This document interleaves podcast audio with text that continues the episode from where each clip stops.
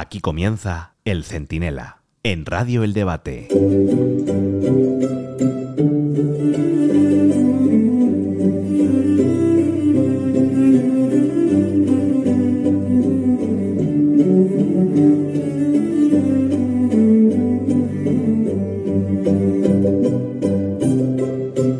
Debe ser algo frustrante tirarte dos meses diciendo, ay, que viene la ultraderecha. Oh, que ojo con Franco, que cuidado con el fascismo. Ay, madre, que al loro con la bola reaccionaria. Y de repente va el PP y le regala las alcaldías de Barcelona y de Vitoria al PSOE de Pedro Sánchez para cerrarle el paso a los separatistas, es decir, a los socios de Sánchez. A ver cómo explica ahora su excelencia que en las capitales de Cataluña y del País Vasco su partido, antiguamente conocido como PSOE, gobierna gracias a la derecha extrema. Soy Antonio Naranjo, esto es el Centinela Express y en un momento se lo explico todo.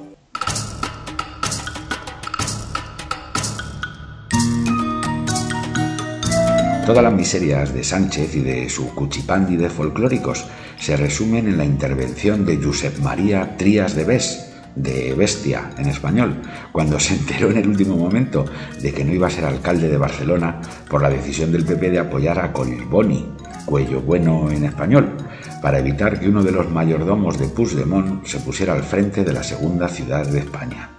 El tío, este Trías de Bestia, habla como el abuelo de Heidi, pero sacó a la señorita Rottermeier que lleva dentro y se puso a echar espumarajos por la boca. Jo deia, si no surt l'alcalde, surt l'alcalde, que us bombin a tots. Eh? Em miren els meus, diu, no ho diguis més, no ho dic més, però ho penso, ho penso. Escolti'm, allà vostès s'equivoquen. ¡Ay, madre! Una tila para el yayo, por favor, que se nos ha enfadado y nos ha mandado a todos a tomar por donde amargan los pepinos. Si es que frotas la lámpara de un separatista y en lugar de un genio te sale un majadero insultando en su lengua vernácula. Si es que el tiras de bestia este parece el yoyas. Eso sí que me toca los huevos, si no lo voy a Intenta permitir. No, no me toquen los cojones, a mí no me toquen los huevos. Tim, arriba al la No, al nivel vas a llegar tú para comerme la p de rodillas. Vale, Venir a tocar És los huevos. Bueno, Josep, tranquilo, hombre. Tómate la pastilla, pero no, no lo azul, ¿eh? No, la azul no. Esa es para otros, para otros lances. La otra, la otra, la de la tensión. Miren, la jugada del Pepe en Barcelona fue tan brillante como la de Vitoria o la de Durango. De un plumazo, Feijó demuestra un sentido de Estado que Sánchez no tiene. Elige el mal menor para frenar a todos esos partidos que solo quieren tener poder pues para destruir la arquitectura constitucional de España. Lo llevan en el DNI y además lo dicen sin ningún tipo de tapujo. Y de otro, además, anula el mantra de la ultraderecha, que Sánchez agita cada vez que el PP y Vox se entienden, algo que ocurre ya felizmente en media España. Por mucho que entre ellos estén a menudo con eso de la derechita cobarde o la derechona hiperventilada, no han dejado escapar, a la hora de la verdad, ni un ayuntamiento, ni una comunidad, ni una diputación que estuvieran a su alcance. Y ahora, cada vez que Sánchez salga activando su alerta antifascista, Feijóo tendrá una respuesta sencilla. Oiga, eh, calamidad, oiga, eh, Pedrito, si te preocupa tanto frenar al fascismo, ¿por qué no hace el PSOE con el PP lo que el PP ha hecho en Barcelona o en Vitoria?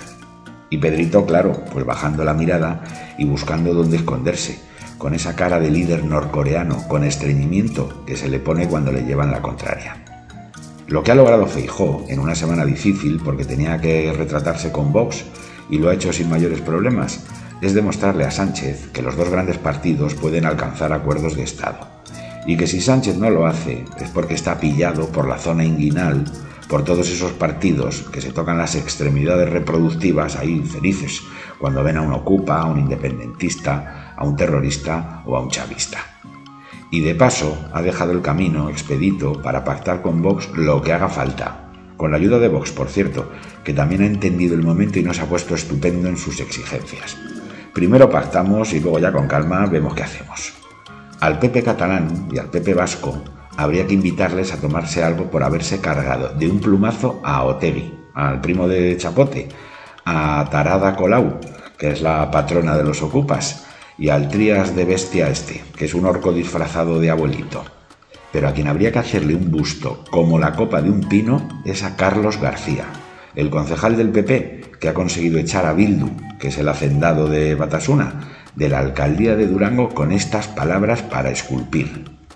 No solo cambiamos el gobierno, sino que se inicia una nueva etapa. Quiero decir que hoy no sería yo quien debería estar aquí. ¿Sabéis por qué estoy yo hoy aquí? Porque no puede estar mi compañero Jesús Mari Pedrosa, que es quien debería de estar aquí hoy, y por lo tanto, por él voy a emitir mi voto y por todos los que hoy no pueden estar aquí, por el mismo motivo que Jesús Mari Pedrosa, a los cuales quiero recordar, y a todos los que como ellos en esta tierra hoy no pueden estar para presenciar esta fiesta de la democracia.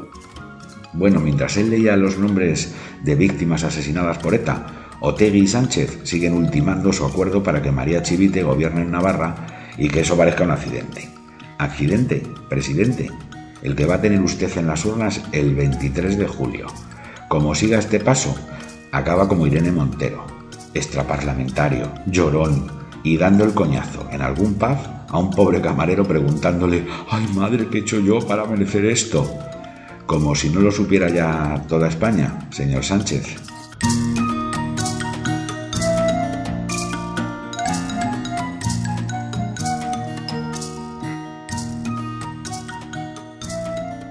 El Centinela, con Antonio Naranjo.